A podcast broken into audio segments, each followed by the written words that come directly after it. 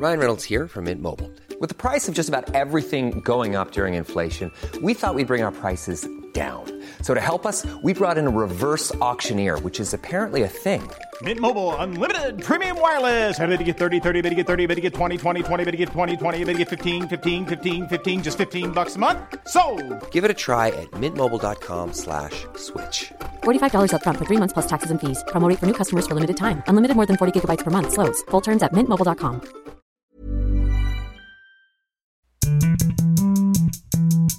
Bonjour à toutes et à tous, bienvenue dans Elles ont osé, proposé par les échos. Elles ont osé et elles ont réussi. Elles, c'est nous, nous audacieuses, ambitieuses, résilientes, expertes, puissantes, courageuses, peu importe, nous tels que nous sommes, libres d'être nous-mêmes avec nos choix, nos actions, notre impact. Dans ce podcast, vous entendrez le regard croisé de deux femmes inspirantes qui ont su saisir les opportunités de la vie. Deux parcours, deux chemins qui forcément se croisent. Vous découvrirez leurs moments clés pour aller toujours plus loin, être à leur juste place, guidés par leur envie de contribuer à un monde meilleur. Merci d'être avec nous. Je suis Marie-Éloi, entrepreneure et présidente de plusieurs réseaux. Femme des territoires, pour créer son entreprise, Bouge ta boîte, réseau business pour les dirigeantes, et Bouge ton groupe pour accélérer les carrières des femmes dans les organisations. Aujourd'hui, je reçois deux entrepreneurs qui prônent le self-love, c'est-à-dire d'être fier de soi-même tel qu'on est, l'une grâce à nos cheveux, l'autre par nos mots. Deux entrepreneurs d'influence et chacune leader française dans leur domaine.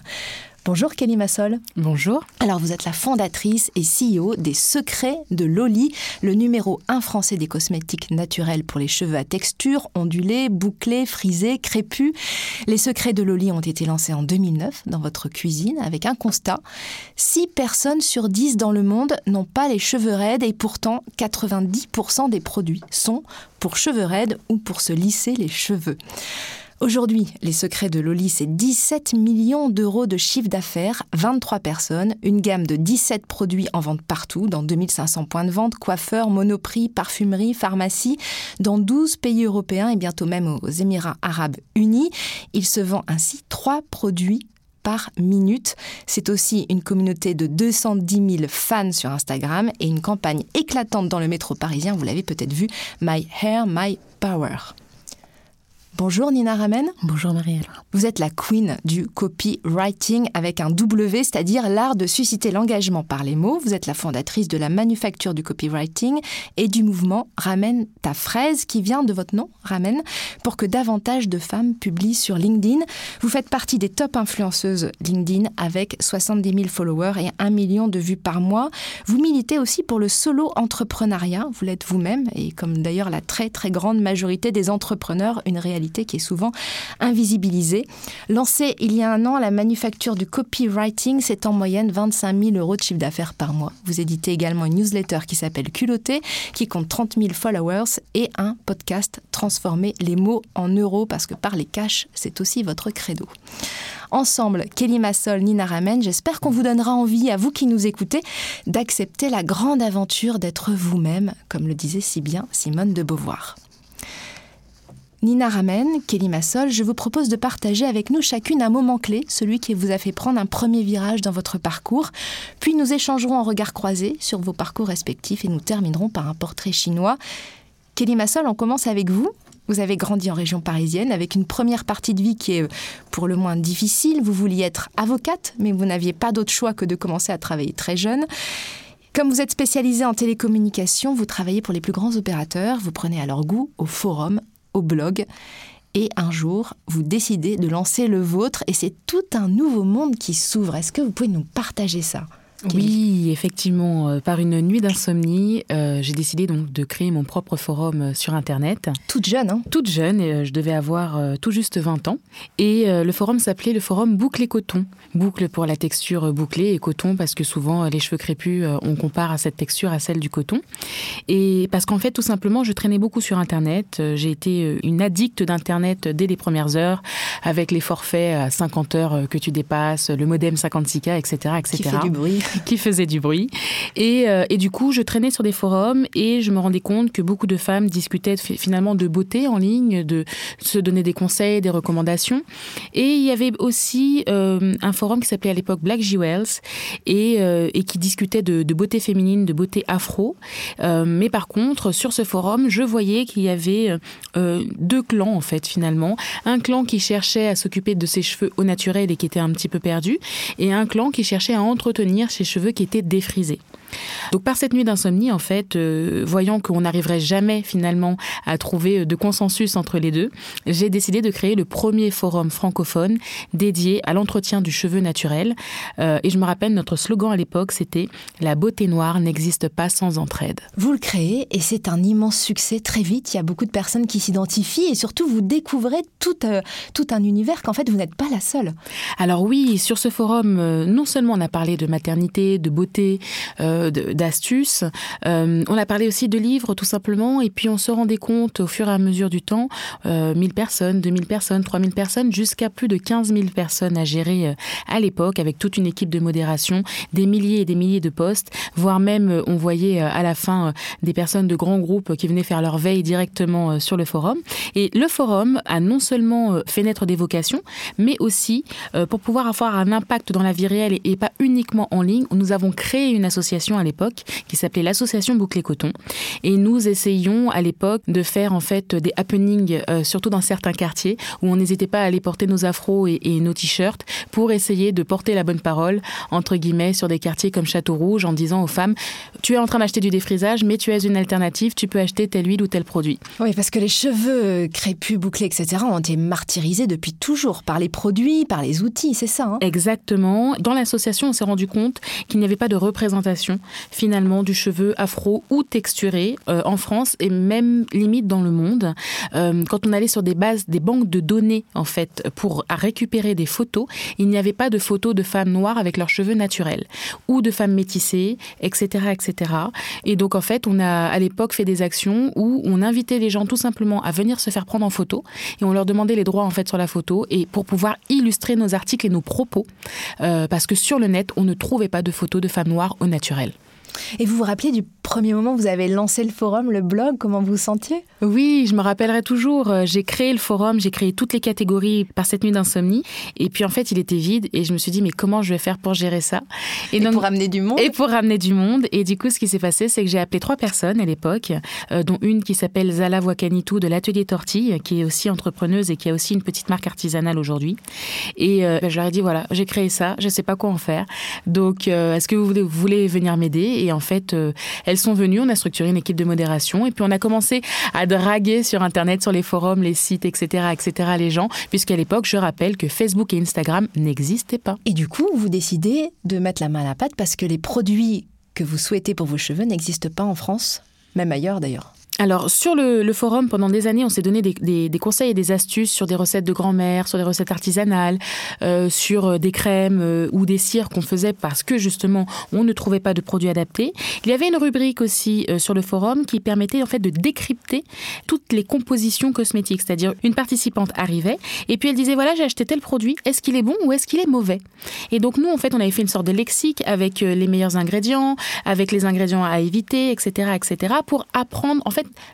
la beauté noire n'existe pas sans entraide, mais c'est surtout la beauté noire doit être totalement autonome en fait, pour faire des choix responsables, choisir si on décide de se défriser ou choisir si on décide vraiment de les entretenir au naturel. Et donc pendant des mois et des mois, j'ai en élu des centaines et des centaines d'étiquettes, des centaines de compositions. Experte. Je suis devenue experte sur la lecture en tout cas des compositions. Et puis au bout d'un moment, euh, on a essayé de faire des actions auprès de plus grands groupes euh, quand on voyait qu'une, par exemple, euh, enfin, je sais pas si on peut le dire, mais il y avait certaines marques qui avaient un produit au karité, et dedans il y avait de la silicone. Et le, le silicone là n'avait absolument pas sa place. Donc avec l'association, on a, tous imprimé le même courrier, on a signé en demandant de faire retirer la silicone. Et c'est ce qui s'est passé. Plusieurs mois plus tard, ils ont changé la formule, ils ont enlevé le silicone. Mais j'en avais marre d'être dépendante finalement toujours de quelqu'un. En fait, j'étais ma beauté était dépendante de quelqu'un d'autre que moi-même. Et donc au bout d'un moment, je me suis interrogée en me disant mais comment on fait un produit cosmétique? Parce que eux, ils savent pas le faire correctement. Donc moi, je vais le faire. Et comme on n'est jamais mieux que servi que par soi-même, allons-y. C'est comme ça qu'est née la marque. En tout cas, dans mon esprit. Et donc dans votre cuisine Dans ma cuisine, en fait, à l'époque, avec une jeune fille du forum, on était devenus colocataires. C'est pour vous dire à quel point euh, le forum nous a rapprochés. Et donc, euh, dans ma cuisine, euh, elle m'avait appris à faire ma première crème. Et puis, au bout d'un moment, je me suis passionnée, en fait, finalement, pour la savonnerie artisanale au tout début, c'est-à-dire la saponification à froid, qui est un mélange de soude caustique, d'eau et d'huile végétale pour créer le vrai savon et non pas le savon industriel qu'on nous vend aujourd'hui. Et donc, en fait, je me suis intéressée par ce processus, ce procédé chimique. Et en fait, la magie a opéré lorsque j'ai créer mon premier savon. Et ensuite, après le premier savon, j'ai voulu savoir comment faire ma première crème, euh, mes premières émulsions, mes premières. Et en fait, c'est comme ça que j'ai mis les mains dedans et j'ai plus jamais retiré mes mains de là. Et vous n'avez pas fait de business plan, rien du tout. Vous avez commencé, c'est ça?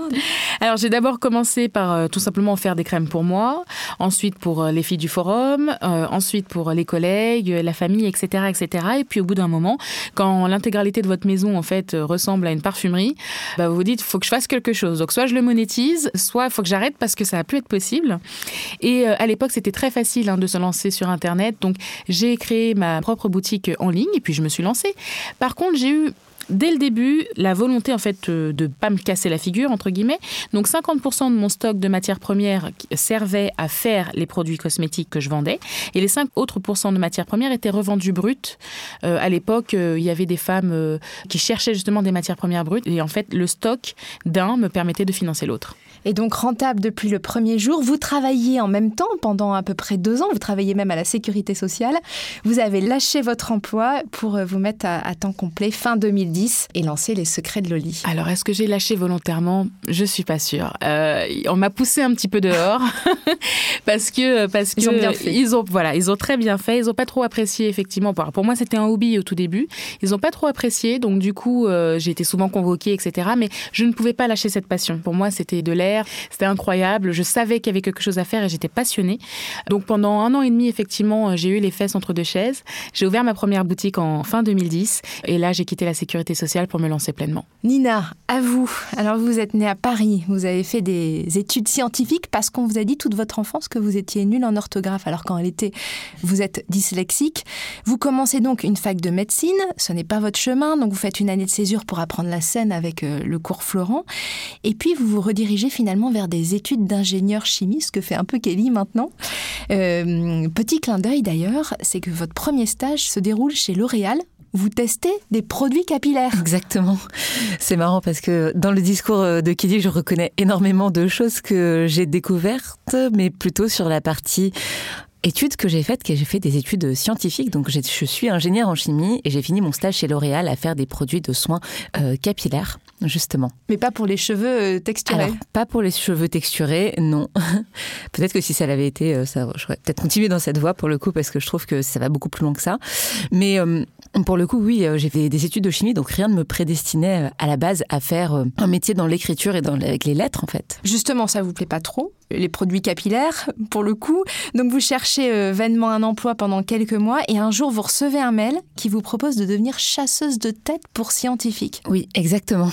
Alors effectivement, oui, euh, c'est vrai que je me sens pas euh, très à l'aise dans l'entreprise dans laquelle j'étais. J'étais chez L'Oréal. Finalement, moi, j'étais stagiaire, donc bon bah, les projets sur lesquels je travaillais m'enthousiasmaient pas énormément. Il faut dire les choses comme elles sont. et quand je termine ce stage chez L'Oréal, je suis chez moi un vendredi après-midi et comme beaucoup de gens qui finissent leurs études, je cherche du travail. Et à ce moment-là, il y a un recruteur qui m'appelle, qui me dit Hey, est-ce que tu veux être chasseuse de tête? Je dis Mais hey, t'es sûr que t'as lu mon CV Parce que moi, j'ai pas du tout un background euh, de RH, j'ai pas fait d'études du tout là-dedans. Et il me dit oui, oui, en fait, on cherche des profils scientifiques qui vont aller recruter d'autres profils scientifiques. Parce que vous, entre scientifiques, vous vous comprenez. Et du coup, pour les attirer, c'est là où vous tombez dans l'amour des mots euh, pour réaliser des annonces à impact. C'est comme ça que tout commence. Tout à fait. Alors, quand j'étais petite, j'étais dyslexique. Il faut dire que la dictée, c'est quand même une des seules épreuves à l'école où on peut avoir des notes négatives. Nulle part, on peut avoir des notes négatives à part en dictée. Donc, à force d'avoir des moins 20 en dictée, j'ai commencé à intégrer le fait que j'étais mauvaise avec les mots. Et c'est comme ça que j'ai fait des études scientifiques parce que j'avais intégré ce c'est un peu une prophétie autoréalisatrice. Et donc quand je me retrouve euh, chasseuse de tête il faut savoir que quand tu dois approcher un candidat en fait la première chose que tu fais c'est par écrit. Ce qu'on fait c'est euh, on envoie souvent soit un email soit un message sur LinkedIn. Et ça bah, je me suis rendu compte qu'en fonction du message que j'envoyais j'avais plus ou moins de réponses donc si j'envoyais Salut, opportunité professionnelle, technicien en chimie, région parisienne, salaire à déterminer. Bon, il y avait à peu près une chance sur 10 que la personne me réponde. Par contre, si j'écrivais un email qui était personnalisé, là, ça marchait tout de suite beaucoup mieux. Donc, je suis passée de un taux de réponse de 1 sur 10 à un taux de réponse de 9 sur 10. Rien qu'en changeant le texte. Et, donc vous commencez à aller de plus en plus sur les réseaux sociaux, vous faites votre premier post sur LinkedIn. Je me retrouve à, quitter le recrutement, mais je me retrouve quand même avec LinkedIn entre les mains. Euh, parce que à l'époque, c'est là où je dois approcher les candidats, c'est là où je dois euh, faire euh, de l'identification de CV. Donc je me retrouve avec un outil qui était à l'époque un peu une grand-mère quoi. C'était à l'époque la prise en main de LinkedIn, il y avait quand même pas grand-chose dedans, c'est pas l'écosystème business qu'on peut connaître aujourd'hui, c'était euh, quelques fonctionnalités et puis euh, bah, une ou deux personnes qui se battaient en duel pour publier. Et donc moi au moment où je me mets à publier, bah il y a personne d'autre que moi, clairement. Euh, que quelques influenceurs. Et donc ce post, euh, je l'envoie et ça fait mais tout de suite des milliers de réactions. Moi, je me retrouve très vite dépassée. Clairement, il y a des messages qui affluent dans tous les sens. Et là, donc il y a deux éléments qui me viennent en tête. La première, oui, c'est vrai que l'écriture c'est bien quand on veut faire de la relation individuelle, mais c'est encore mieux quand on arrive à diffuser un message au grand public. Et donc il y a trois choses que je conclue de ça. La première, c'est que tu peut être dyslexique ou en tout cas pas écrire parfaitement et quand même avoir quelque chose à dire et quand même avoir un message qui peut être lu, entendu et auquel des gens peuvent adhérer. Tout le monde, tout le monde peut s'exprimer. Voilà. La deuxièmement, c'est que Internet a permis d'abaisser les barrières à l'entrée, c'est-à-dire que au même titre, on peut lancer une boîte avec un forum, bah, on peut aussi prendre la parole euh, avec LinkedIn. C'est un peu la même chose. La barrière à l'entrée, il faut un ordinateur, un clavier. Donc ça, c'est important. Et euh, la troisième chose, bah, c'est que finalement, moi, c'est quelque chose qui me plaît. Je me rends compte que, que les mots, bah, alors qu'à l'école, on m'avait dit que c'était pas pour moi, là, je me dis, bah, peut-être que j'ai intégré qu'à la base, moi, j'aimais bien écrire. Je me souviens quand j'étais petite, je, je, me rappelle que j'aimais bien. Mais j'ai fini par intégrer le fait qu'on m'ait dit, bah, là-dedans, t'es nul. Donc, ça vaut pas forcément le coup. Oui, moi j'ai fait le même travail, mais sur les chiffres. Euh, le premier moment où votre poste décolle vraiment, c'est euh, quand vous parlez du télétravail, vous adressez à toutes les personnes, en fait, ça concerne tout le monde et c'est avant le Covid. On est bien avant le Covid et moi je dis, Écoutez, en fait, quand on embauche quelqu'un, on embauche des compétences, on embauche euh, un savoir-faire. Euh, mais là, aujourd'hui, moi, dans le métier que je pratiquais, j'avais pas forcément besoin d'être présente et je me sentais très enfermée. Le fait de devoir arriver à une certaine heure et partir à une certaine heure, c'est quelque chose qui m'oppressait. Et aujourd'hui encore, euh, bah, j'ai créé un environnement de travail qui me permet de plus travailler dans ces conditions-là. Mais à l'époque, juste, je prends la parole et je dis bon, bah voilà, moi, le télétravail, je pense qu'on devrait beaucoup plus diffuser le télétravail. Et moi, Nina, je pense ça.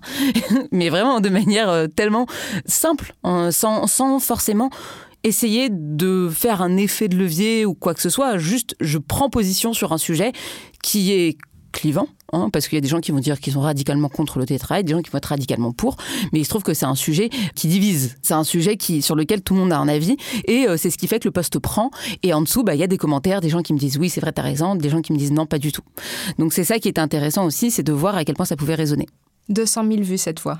Euh, sur le télétravail, je dû en avoir ouais, 200 000 à peu près.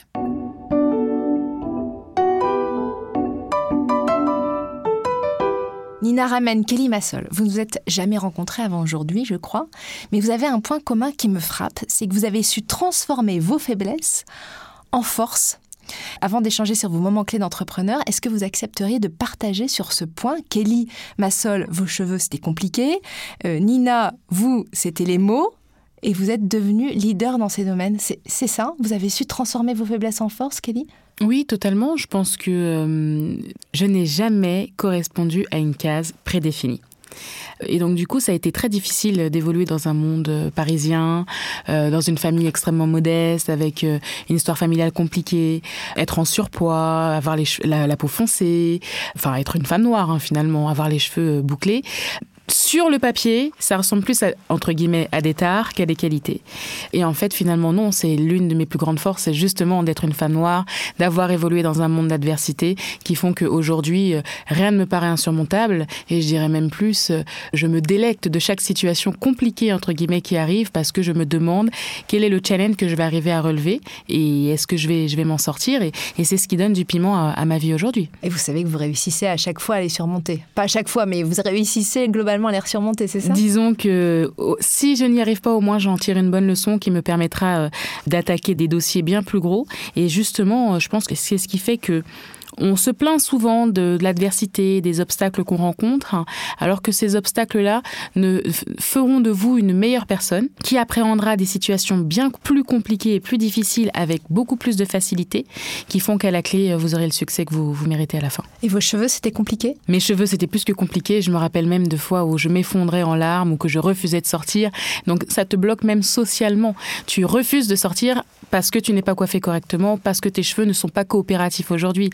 Et j'apprécie aujourd'hui de transmettre en fait un amour de soi et un amour de cette texture à d'autres femmes euh, pour qu'elles ne vivent pas ce que j'ai vécu finalement euh, pendant mon adolescence. Et vous, Nina? Oui, les mots euh, et la dictée, c'était un rapport qui était compliqué parce que les gens font peu la différence entre le fond et la forme. Alors qu'à l'inverse, tu peux avoir des choses très intéressantes à le dire, mais pas forcément avoir la forme pour le dire. J'adore. Et ça, ça rend un monde très élitiste. C'est-à-dire que l'orthographe a été euh, volontairement complexifiée à certains moments dans l'histoire française pour la rendre moins accessible à euh, une certaine catégorie de personnes, c'est-à-dire des personnes qui étaient les moins éduquées. Et aujourd'hui, ben, en fait, on en fait un enjeu de discrimination, c'est-à-dire de dire, bah, de toute façon, euh, tu fais des fautes d'orthographe, t'as pas le droit à la parole, ce que tu dis n'est pas intéressant. Et donc, ça stigmatise toutes les personnes qui n'écrivent pas facilement et ça ne leur donne pas la parole. Or, les paroles s'envolent, les écrits restent. Et ils sont pas fous à l'Académie française quand ils ont complexifié les choses. Ils ont bien compris qu'il y avait un enjeu de pouvoir euh, dans l'écriture. Mais c'est aussi cette confiance en soi de se dire bon bah ok, en fait, euh, je mérite euh, la parole et que je prends. Et, et d'ailleurs, on dit prendre la parole. Ça impose qu'on le fasse par soi-même. Un autre point commun justement entre vous deux, c'est l'impression de départ quand vous avez débuté que votre business se trouvait dans une niche c'est-à-dire un tout petit marché, alors qu'en fait, l'une comme l'autre, ça s'adresse à la majorité des gens. Euh, les cheveux bouclés crépus, on l'a dit, hein, sont plus nombreux que les cheveux raides dans le monde. Et vous, Nina, les femmes représentent la moitié de l'humanité pour poster sur LinkedIn, et vous l'avez compris tout de suite. Et les solos entrepreneuriat, de la même manière, finalement, vous étiez visionnaire alors qu'on vous disait mais non, il n'y a pas de marché, l'une comme l'autre. Oui, c'est vrai que euh, d'un côté, il y a cette sensation pendant des années euh, d'avoir été précurseuse. Et du coup, euh, quand on parlait d'action, en fait, tout à l'heure, c'est exactement ça. Si vous êtes persuadé de faire quelque chose qui est adressé, qui a un marché, qui a vraiment une raison d'être, euh, n'attendons pas que quelqu'un veuille bien vous adouber. J'en ai rien à faire en fait. Vous n'avez pas réussi à avoir des prêts par exemple Je n'ai jamais eu de prêt, je n'ai jamais eu de financement, je suis restée 13 ans en autofinancement. Donc c'est pas la question. Par contre, ce qui est intéressant, c'est le fait de ne pas rechercher l'approbation des autres.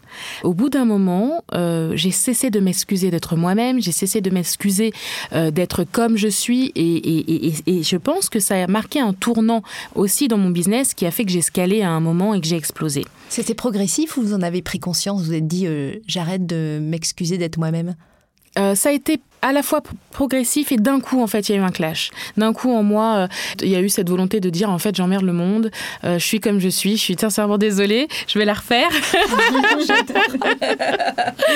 euh, parce qu'en fait finalement je changerai pas, on n'a qu'une seule vie et donc autant la vivre à fond et la vivre sous mon prisme et pas sous le prisme des autres.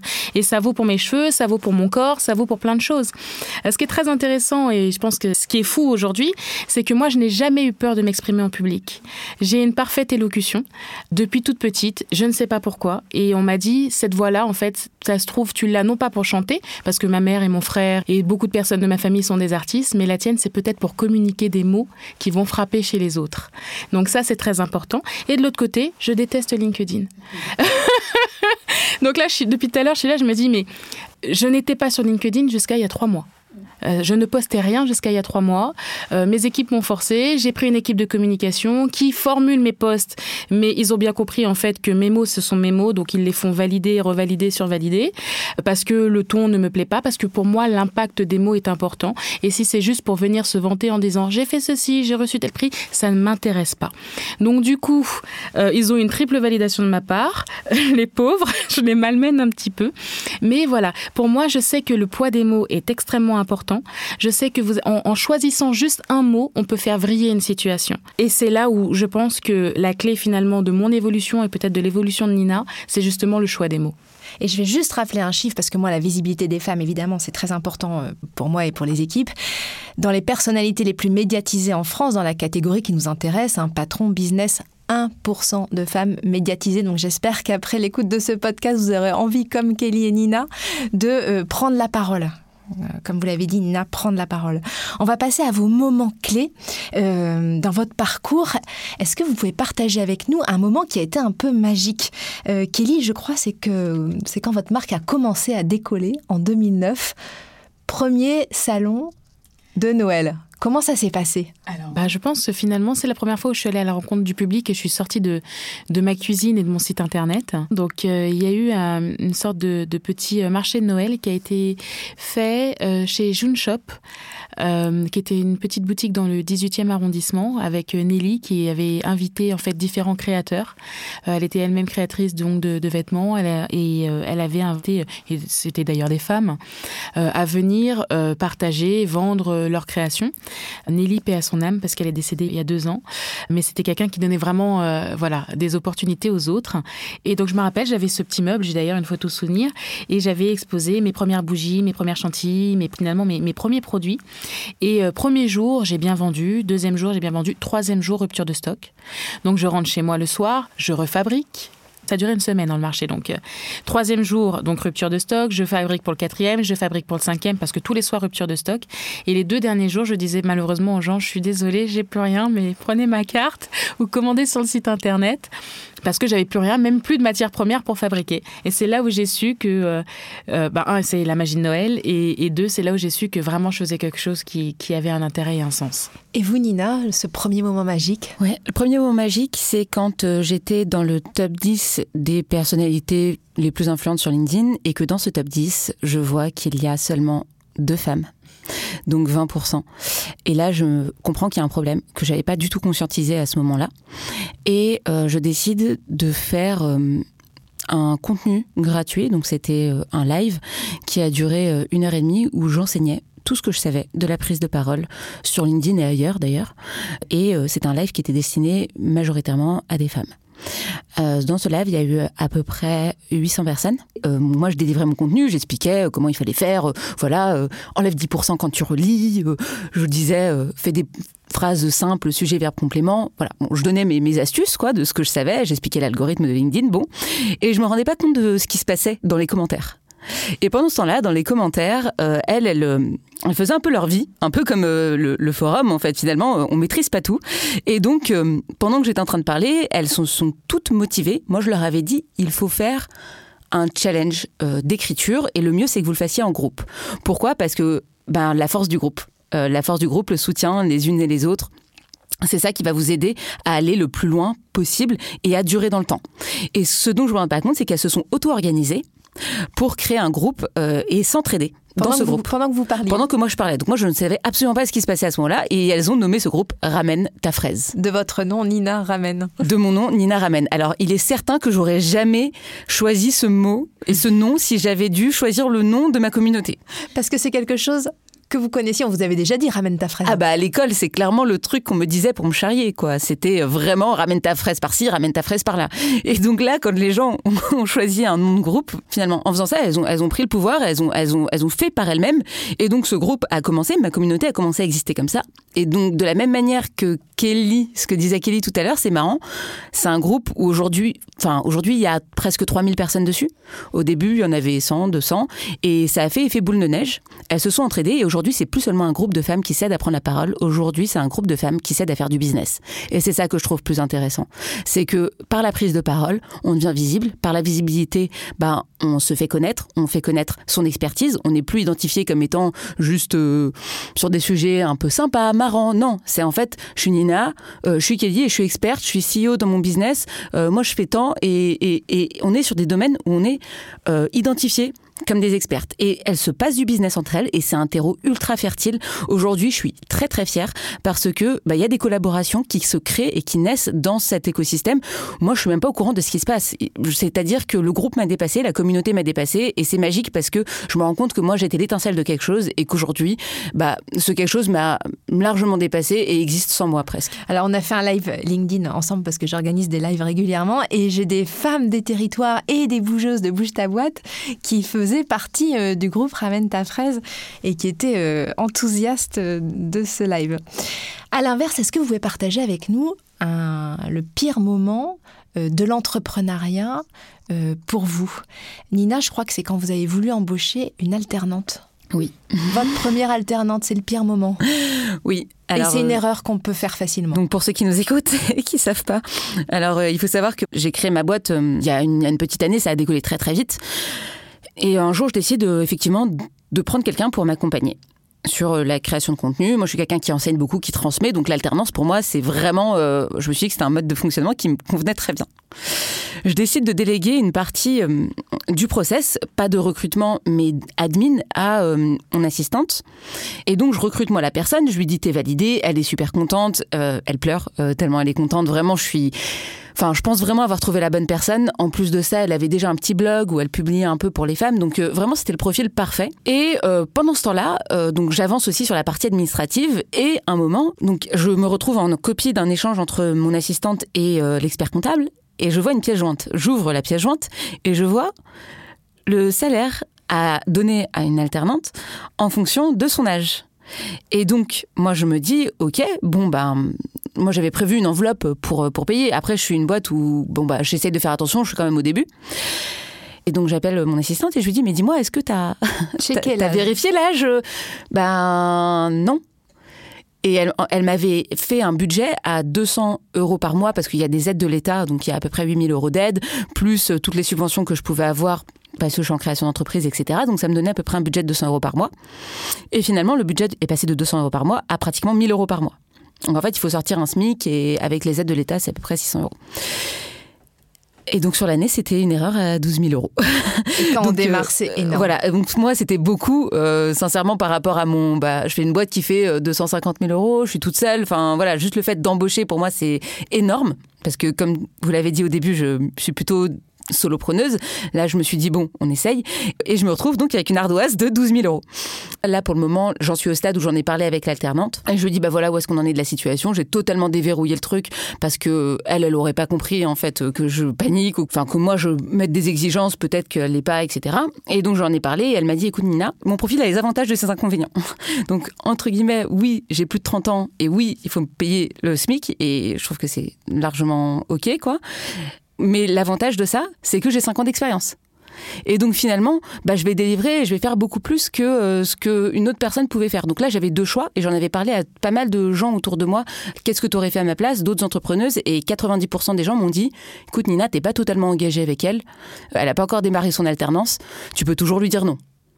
Et moi, j'ai dit non, mais en fait, je me vois pas faire ça. Et c'est à ce moment-là que j'ai décidé de lui en parler et qu'elle m'a dit, euh, bah écoute, enfin moi, je, suis à fond. Et je lui ai laissé la possibilité. Je lui ai dit, bah qu'est-ce que tu veux faire? Et elle m'a dit non, non, moi, je veux rester avec toi. Et moi, ça m'a réengagé avec elle parce que je me suis dit, bah ok, en fait, euh, moi, j'ai pas envie de la lâcher. C'est elle que j'ai choisie au début et euh, c'est pas grave. Et en fait, on se débrouillera à deux pour faire en sorte que la boîte, elle dégage ce chiffre et pour euh, faire l'argent, en fait. Et le but, je me suis dit, bah c'est pas de diminuer les coûts, c'est aussi de faire en sorte de générer plus d'argent. Et c'est un changement de mindset que j'ai fait elle. Et c'est ça aussi, enfin, on a vécu, on a traversé cette, cette, euh, cette épreuve ensemble, en fait. Et c'est en lui parlant qu'on a recommencé à réfléchir et on s'est dit, bon, bah, ok, alors tu sais quoi, on va faire comme ça, comme ça, comme ça. Et on a développé un plan d'action. Alors, c'est à deux. C'est pas à l'échelle de, de 25 personnes, quoi. Mais, euh, mais ça a été ma première grosse frayeur et je dirais que j'ai pas dormi pendant une semaine parce que mon entourage me disait, mais écoute Nina, tu devrais lui dire euh, ciao quoi. Et moi je me disais mais je me vois pas dire stop à quelqu'un comme ça. En fait c'est injuste quoi. Je peux pas euh, faire partie de ce truc là que je combats aussi. De me dire mais en fait euh, non c'est pas possible. Donc euh, donc voilà donc on, verra bien comment comment ça va se passer. Ça, c'est des frayeurs classiques dans l'entrepreneuriat. Kelly, vous, c'est avec une apprentie. J'ai pas la même story avec mon apprenti. Hein. C'est pas les mêmes montants, mais je pense que. Euh, alors, effectivement, euh, moi, ma boîte, elle a été fortement impactée en juillet 2019. Et en fait, il y a eu un écosystème qui s'est effondré. Et effectivement, il y avait une jeune apprentie que j'ai récupérée. Elle venait de Martinique. Elle avait postulé, elle avait fait un stage chez nous. Ça s'était très bien passé. Donc, du coup, elle voulait rester. Et elle a trouvé une école. J'ai financé en partie son école. Donc, euh, jusque-là, tout va bien. Euh, C'est une apprentie avec qui on a bien travaillé pendant deux ans. Enfin voilà, ça se passait bien, c'était fluide. Moi, je suis assez créative. Elle s'occupait de tout ce qui était partie communication. Donc elle faisait de la communication pour nous, plus du graphisme. Et donc en fait, les premiers posts sur les réseaux sociaux, les illustrations, ce genre de choses. Et puis quand on a voulu commencer à upgrader le game en fait chez Secret de Loli, euh, début 2018, euh, bah elle était là. Et donc du coup, à ce moment-là, euh, j'ai décidé de passer de la marque artisanale qui fabriquait à la main avec des étiquettes qu'on collait à la main au tube en industrialisant mon process. Et à ce moment-là, à l'époque, et ça c'est quelque chose que la personne a oublié, mais quand on cherche à faire des choses euh, parfois un peu malhonnêtes, ben, on a la mémoire courte, je lui ai montré une photo d'inspiration d'un packaging et, je ne pouvais pas l'oublier ce packaging parce que c'est le packaging de Carol Daughter, une marque aux US euh, qui est détenue par Lisa Price, qui a été rachetée entre 200 et 400 millions de dollars par L'Oréal et euh, qui a commencé dans sa cuisine dans le Bronx il y a 30 ans. Pour moi, c'était... Comme vous, quoi. Non, mais c'était mon modèle. C'était mon modèle. D'ailleurs, on s'est rencontrés depuis. Elle m'appelle sa petite sœur française parce qu'en plus on se ressemble physiquement. Donc c'est vraiment tragique. C'est comme s'il y a eu deux personnes sur deux continents qui ont fait des choses avec quelques années d'écart. Enfin c'est incroyable. Et donc du coup je lui montre une photo et je lui dis bah voilà tu vois il y a une tache colorée et je veux un watercolor parce que j'aime le watercolor etc etc. Et donc euh, je la guide comme ça et puis euh, et puis du coup on change le packaging des produits. Et euh, les deux ans passent. Et puis, je sens que mon service communication est hyper tendu, marketing communication, entre sa N1, elle et, leurs stagiaires. Je sens que quand je viens à mon boulot, euh, c'est moi qui suis trop. je me sens mal à l'aise à mon bureau où je passe par 50 phrases pour demander quelque chose. Est-ce que tu crois qu'il serait possible de... Et du coup, tu te dis, mais attends, tu te sens pas bien, tu t'as créé ta boîte pour te sentir mal. Bref. Sa N1 décide de négocier une rupture conventionnelle, pas de souci, euh, voilà. Et puis euh, la N1 part. Et euh, le lendemain, en fait, commence notre nouvelle responsable de marketing, qui s'appelle Amélie, qui est exceptionnelle.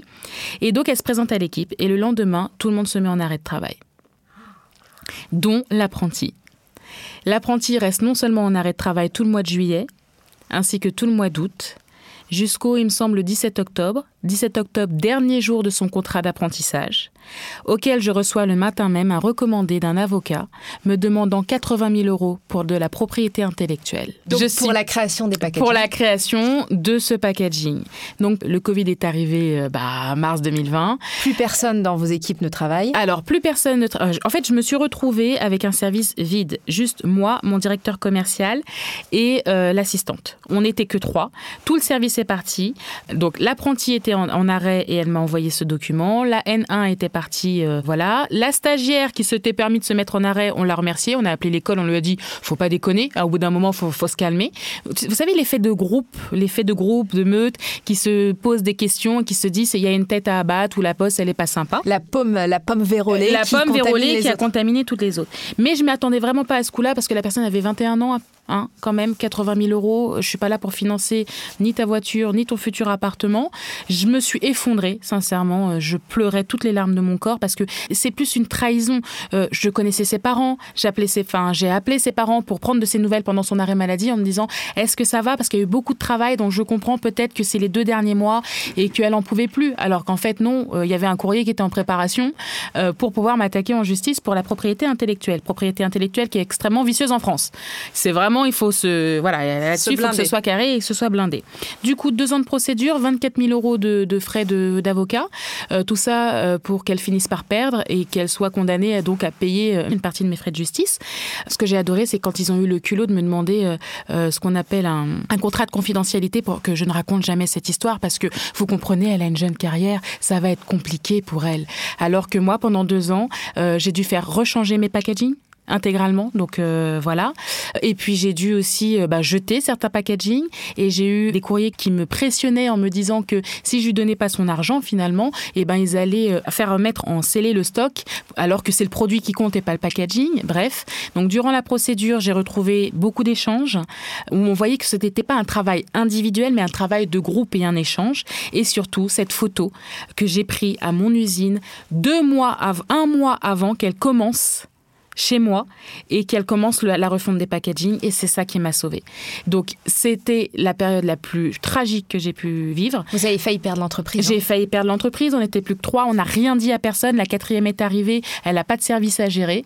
Euh, mais ce qui s'est passé finalement, c'est que ça nous a donné envie de recruter des gens sur leur mindset euh, et plus uniquement sur le résultat ou sur ce qu'ils vous vendent ou sur le CV. Et donc en fait, Amélie, elle est arrivée avec une communauté en juillet 2019 de 15 000 followers où on croyait qu'on avait pété les scores et aujourd'hui, rien qu'en organique, avec le travail de fourmi qu'elle a fait ces deux, bientôt trois dernières années, euh, et on en est à 210 000 followers. Donc euh, ce ménage m'a fait un bien fou.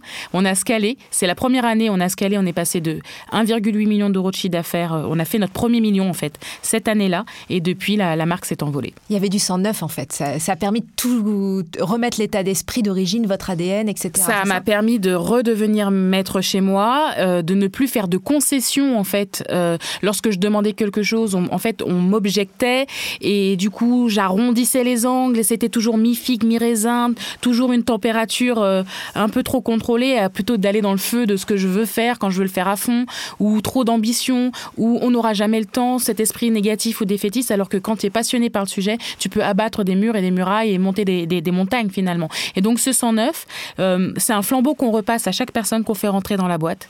Et aujourd'hui, bah, en fait, on a une équipe hyper soudée, mais qui s'adore. C'est vraiment un monde de bisounours.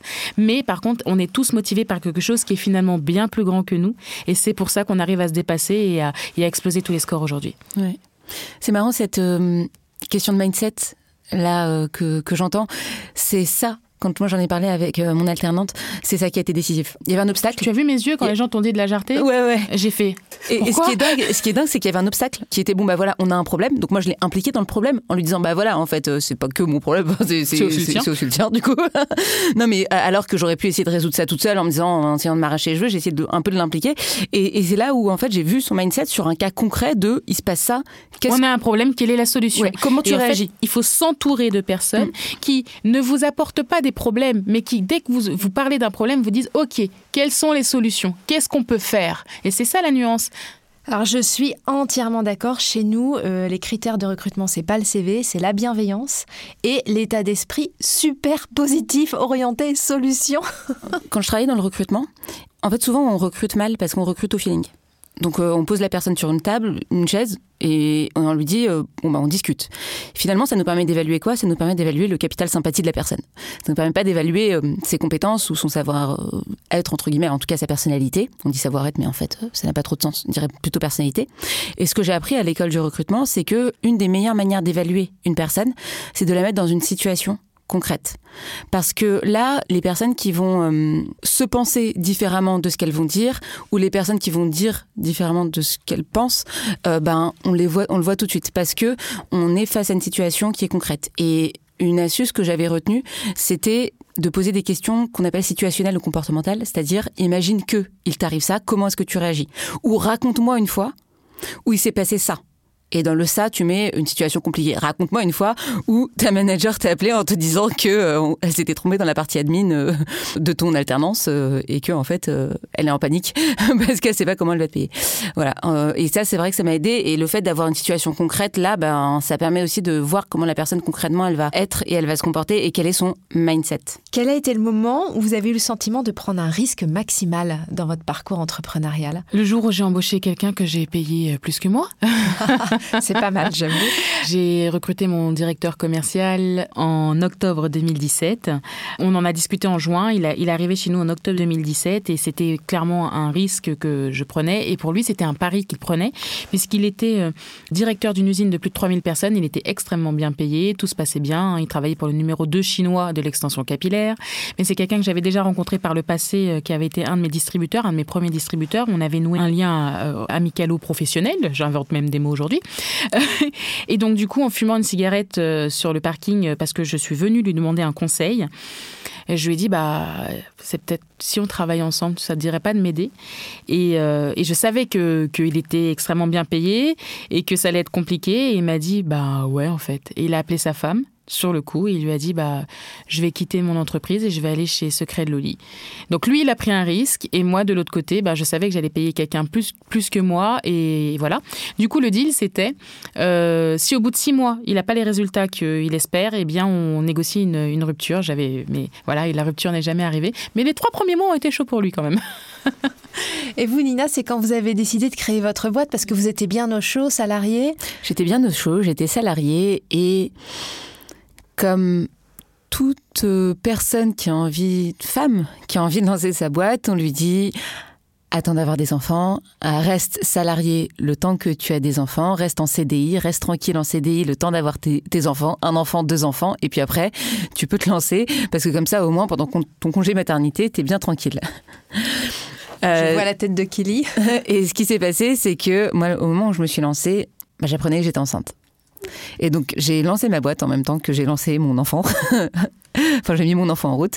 Donc euh, ma première année, j'ai passé neuf mois euh, enceinte, dont les trois premiers mois à avoir des nausées, avec des visios avec mes clientes euh, à qui je vendais un produit qui s'appelle le bootcamp.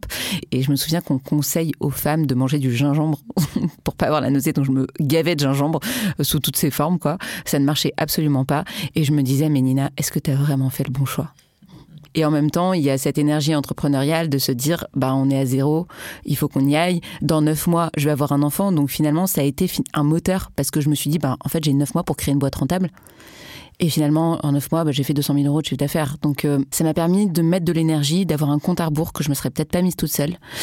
Et au final, les nausées, heureusement, se sont arrêtées. Et aujourd'hui, euh, bah, je suis très heureuse d'être la maman de Léon. Ça a été une petite aventure, clairement, euh, de lancer sa boîte. Et je me suis dit que je prenais un risque. Mais c'est surtout, je me suis dit que je prenais un risque à cause de ce qu'on me disait autour, en fait. C'est pas moi qui ai intégré le risque. J'entendais autour de moi, oh, mais t'es complètement folle. Oh, non, mais tu devrais pas. Oh, non, mais attends d'avoir ton premier enfant et ton deuxième enfant. Enfin, vraiment des choses qui étaient assez aberrantes. Question, ces gens-là, ils étaient entrepreneurs? Aucun. Aucun. Parce que non, vous, mais Kelly, en fait, au moment de la, des grossesses aussi, ça vous a boosté. Il y a quelque chose que j'entends beaucoup autour des discours des femmes, c'est mon entourage m'a dit que, on m'a dit que. Et en fait, il faut arrêter de traîner avec des salariés si vous voulez être entrepreneur. Il faut arrêter de demander des conseils à des gens qui ont planté des boîtes si vous voulez euh, construire quelque chose. C'est pas forcément les meilleures personnes euh, vers qui se tourner. En fait, il y a une émulation. mais il faut s'écouter soi. Il faut s'écouter soi, mais je pense que c'est pas dans un processus de création. Ça l'est quand vous avez lancé votre boîte et que vous vous posez des questions et que vous vous dites bon là j'ai une situation un peu tendue. Donc là aller voir quelqu'un qui a subi un échec et quelqu'un qui a subi un succès, là ça a du sens. Mais dès le début, avant même de se lancer, avoir des gens qui ont cette négativité et qui mais ne savent rien du monde de l'entrepreneuriat pour on a tendance à les demander euh, je sais pas, ses copines, elles sont toutes salariées. Euh, quand vous, vous êtes malade, vous allez voir un médecin, un spécialiste, vous n'allez pas voir le boucher du coin.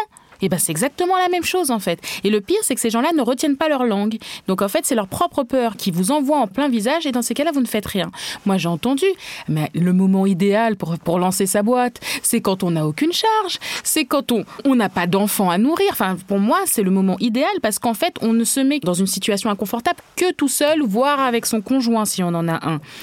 Donc avoir un bébé quand on c'est bien parce qu'on est dans un processus créatif, ça nous permet d'avoir une deadline, c'est une surmotivation et en plus on est hyper enfin on est plus créatif et on est voilà, il y a des choses et puis on s'habitue au manque de sommeil. Les deux vont ensemble. C'est ça, exactement. Tu aurais passé des nuits blanches pour ta boîte, bah là, as passé, tu partages les deux, c'est génial. C'est exactement ça. en attendant qu'il se réveille, je fais euh, mon business plan. Mais c'est quoi, la prochaine fois, je te contacterai. Euh. Avec plaisir, je suis là. Et toutes les deux, j'ai remarqué que vous étiez convaincues qu'il n'y a pas de raccourci pour gravir la montagne, qu'il faut manger son pain noir. Bah oui, oui, totalement. Alors, c'est facile de dire ça après 13 ans. Hein. Je, voilà, je, je, conçois que quand ça vous arrive en pleine face, euh, c'est pas comme ça que vous le gérez. Mais aujourd'hui, maintenant que j'ai avancé, euh, j'attends juste le prochain problème à régler et de comment je vais l'aborder.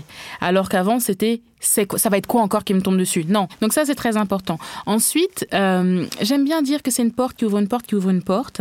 Et mon DG m'a souvent dit, comment tu veux apprendre à gérer une boîte qui vaut 60 millions ou 70 millions d'euros si tu ne sais pas gérer une boîte qui en fait 100, 200 ou moins d'un million? C'est pas possible. Arrêtons de vouloir cramer les étapes. Parce que si par exemple ça ne m'était jamais arrivé avec mon apprenti, si j'avais pas connu cette crise avant de scaler, eh ben j'aurais pu m'effondrer. Alors qu'aujourd'hui, ça m'a permis d'avoir des bases solides qui font que oh, je suis sereine sur bien des situations bien plus importantes et graves qui se sont passées derrière. Je suis désolée, hein, mais le Covid est arrivé, les ruptures de stock pour certains, la guerre, etc., etc. Ça a de l'impact ou ça n'a pas de l'impact. Le canal de Suez, quand il est resté bouché, ça a eu de l'impact pour tout le monde, etc., etc. Et en fait, finalement, tu te rends compte que tu prends de la hauteur et que euh, les situations compliquées professionnelles m'ont permis de faire preuve de confiance confiance en moi et de montrer mes skills, mais aussi les emmerdes qui peuvent arriver dans ta vie personnelle, qui, elles, te forgent. Et j'ai tendance à dire que si ma vie personnelle ne m'a pas brisée, parce que je suis née dans une famille extrêmement difficile, ma mère a essayé de m'assassiner à l'âge de 5 ans, en m'étranglant, bref, etc., etc. Si j'ai tout ça ne m'a pas tué, ma vie, c'est pas un business qui va me ruiner. Mais franchement, un business, c'est rien. Vous arrêtez, demain je retourne au salariat, c'est pas grave, je remonte une autre boîte. Il y a bien plus grave dans la vie. Et c'est ça, en fait, que je dis par manger son pain noir. Si tout ce que j'ai vécu dans ma vie privée euh, ne m'a pas détruit, c'est pas un business qui va me détruire. Oui, alors euh, enchaîner là-dessus. Effectivement, oui, euh, le, business, c'est du chaos. Enfin, vraiment, en fait, c'est savoir naviguer dans le chaos. Je pense pas qu'il y ait manger son pain noir, ça implique qu'à un moment t'arrêtes et qu'à un moment il y ait une fin, que ce soit une situation qui soit dure à gérer pour le moment et qu'elle a un début et une fin, alors que je pense qu'il faut juste apprendre à aimer ça, apprendre à, c'est-à-dire à naviguer dans le chaos. Il y aura toujours des situations chaotiques, euh, plus ou moins importantes, plus ou moins grandes, mais ce qui est important, c'est d'apprendre à naviguer avec ce chaos-là et avec cette incertitude-là. Donc, je pense que ça demande beaucoup de prise de hauteur, euh, comme ce que vous dites, Kelly. Je suis totalement d'accord avec ça. Et pareil, en fait, je pense qu'il y a aussi le fait que euh, on prend de la hauteur sur autre chose qui est que la vie qu'on a en tant qu'entrepreneuse, bah, c'est aussi une vie qu'on peut un peu choisir. On, on a le luxe de pouvoir un peu choisir nos problèmes. Euh, je vois euh, Kelly qui a monté une boîte qui fait plusieurs millions d'euros avec euh, plusieurs dizaines euh, de salariés. Et, euh, et, moi, pour le coup, bah, j'ai choisi un business model où euh, je suis seule, je suis solo, probablement que j'embaucherai jamais plus d'une personne, probablement que j'embaucherai pas en CDI. Et on peut aussi choisir un peu ses problèmes. C'est-à-dire que... Comme 95% des entrepreneurs en France. Exactement. Et on peut aussi choisir ses problèmes comme on peut choisir de vouloir faire une licorne. C'est-à-dire qu'il y a des gens qui veulent faire une boîte, un SaaS ou une application, mettre des milliers de personnes dessus et puis la revendre potentiellement des milliards. Il y a 1% de chance que ça marche ok, mais euh, c'est leur business model, ils vont aller lever des fonds, etc. Donc en fait, c'est ça la chance qu'on a en tant qu'entrepreneuse, c'est que on peut choisir un peu euh, ses galères. Exactement, et il n'y a pas mieux ou moins bien, c'est juste un choix à faire quand on est euh, entrepreneur. Je voudrais parler de votre relation à l'argent, parce que toutes les deux, vous parlez d'argent façon cash. toutes les deux, vous ne vous êtes pas payées pendant un temps, c'est exact oui, totalement. oui, totalement. Euh, je me suis pas payée au début. Ensuite, je me suis payée euh, l'équivalent d'un SMIC, même quand j'ai eu euh, deux enfants. Pour moi, en fait, euh, c'était un investissement dans ma boîte et c'est un investissement sur moi-même. C'est un pari que j'ai fait. j'ai toujours eu, regardé avec un certain regard ces personnes-là qui, l'argent arrive et, et le dépensent tout de suite. alors, soit dans leur boîte sur des choses qui sont pas forcément, je dirais pas nécessaires, mais vitales. Euh, et c'est ce qui a fait aussi qu'on a eu une excellente rentabilité, une très belle valorisation. Euh, euh, voilà, ça a payé bien plus tard. Et un LBO, c'est-à-dire que pour la première fois, vous venez d'ouvrir votre capital Oui, alors au début, je partais pour une levée de fonds. Et puis finalement, on m'a dit non, mais ma cocotte, tu as les chiffres de la tech, c'est pas possible. Donc, bah, ce sera un LBO. Donc, ça veut dire qu'on va plutôt t'acheter des parts, hein, puisque tu détiens 100% de ton capital. Et puis, on va injecter dans la boîte. Et puis, tu vas éventuellement faire un cash-out. Donc, oui, totalement. Donc, récupérer personnellement récupérer tout cet investissement euh, de, ces, euh, de toutes ces années. Et vous, Nina, ramène votre rapport à l'argent en quelques mots? Alors oui, c'est vrai que moi c'est pas du tout euh, c'est pas du tout un tabou. de la même manière, moi je me paye pas sur ma boîte. et d'ailleurs, j'ai une boîte rentable depuis le jour 1. Donc ça c'est quelque chose qui a été tout de suite très important pour moi. Vous ne vous payez pas parce que Pôle Emploi, c'est ça Alors, le meilleur, meilleur fournisseur officiel de toutes les créations d'entreprises. C'est ça. En fait, on a la chance de vivre dans un système que moi je trouve génial et que que, que je que je trouve extraordinaire pour l'entrepreneuriat, qui fait que euh, on peut bénéficier des aides de retour à l'emploi, du, chômage, tout en lançant sa boîte, en créant de la valeur. Donc c'est vrai qu'aujourd'hui, bah, moi j'ai fait le choix de vivre euh, sur euh, mes indemnités que j'ai cotisées et euh, bah, de garder l'argent euh, dans ma boîte et de faire des investissements. Donc ça me permet bah, effectivement d'avoir une boîte qui, a, qui est rentable, qui génère beaucoup de beaucoup de cash. Après, bah il y a des gestions de trésorerie à faire parce que euh, tout l'argent reste dedans. Donc en fait, y a, ça s'accumule pas mal. Et donc derrière, après, il faut gérer le bilan parce qu'on a ce qu'on appelle l'impôt sur des sociétés. Quand on sort pas d'argent de sa boîte, ben en fait, on peut avoir des boîtes. C'est même pas moi, c'est ma boîte. Et, et moi, j'ai appris quelque chose de l'entrepreneuriat, c'est que l'argent de ta boîte, c'est pas ton argent. L'argent de ta boîte, c'est pas ton argent. Quand je dis que je fais 250 000 euros de chiffre d'affaires par an, ben c'est pas 25 000 euros. Là, là, je suis passée à, plutôt à vers 25 000 euros par mois. C'est pas 25 000 euros qui tombent dans ma poche globalement. Euh, pour sortir l'argent d'une boîte, il y a deux manières. Soit on se verse ce qu'on appelle des dividendes, euh, soit on se verse ce qu'on appelle une rémunération. Et dans un cas comme dans l'autre, euh, bah, y a dans le cas du salaire, il y a ce qu'on appelle des cotisations, donc qui nous permettent d'avoir euh, le système de santé qu'on a, euh, et, euh, et, dans le cas des dividendes, il y a aussi euh, un système d'impôt sur les sociétés. Bref, tout ça pour dire quoi? Pour dire que l'argent de ma boîte, c'est pas mon argent, je peux pas aller m'acheter des Nike avec, c'est pas possible. Donc ça, c'est déjà en termes de culture et de business, ben, quelque chose à savoir et qu'on peut découvrir quand on arrive dans l'entrepreneuriat. Donc ça, c'est la première chose. C'est une réalité. C'est une réalité. Et la deuxième chose, c'est que moi, je veux mettre un maximum, tant que je suis dans la situation où je peux investir dans ma boîte, et ben comme Kelly, je me dis, ben en fait, euh, j'ai envie d'investir un maximum, de faire grandir ma boîte un maximum avant moi de peser en tant que charge entre guillemets dans ma boîte, c'est-à-dire d'avoir une ligne de salaire parce que c'est ce qui coûte le plus cher. En gros, pour que toi tu touches un, faut que la boîte elle verse deux. Donc tout de suite, bah, ça tombe et ça commence à devenir très très cher pour la boîte. Donc moi, je vais essayer de repousser un maximum ce moment pour laisser toute l'opportunité à mon business de, de décoller.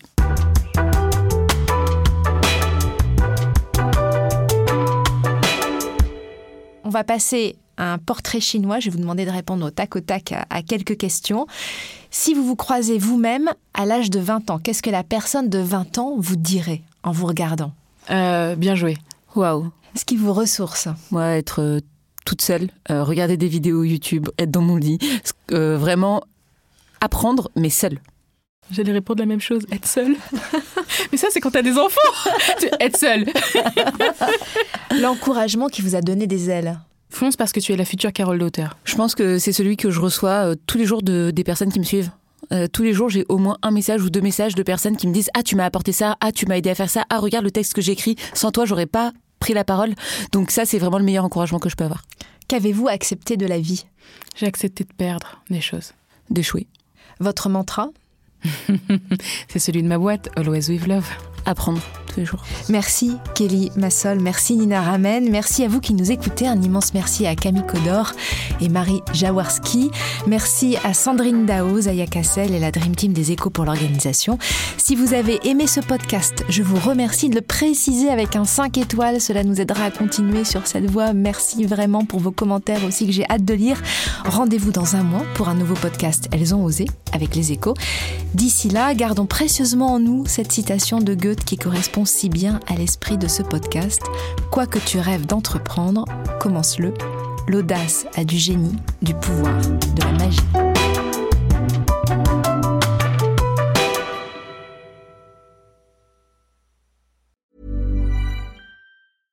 Imagine the softest sheets you've ever felt. Now imagine them getting even softer over time. That's what you'll feel with Bowl and Branch's organic cotton sheets. In a recent customer survey, 96% replied that Bowl and Branch sheets get softer with every wash. Start getting your best night's sleep in these sheets that get softer and softer for years to come. Try their sheets with a 30-night guarantee. Plus, get 15% off your first order at bowlandbranch.com. Code BUTTERY. Exclusions apply. See site for details.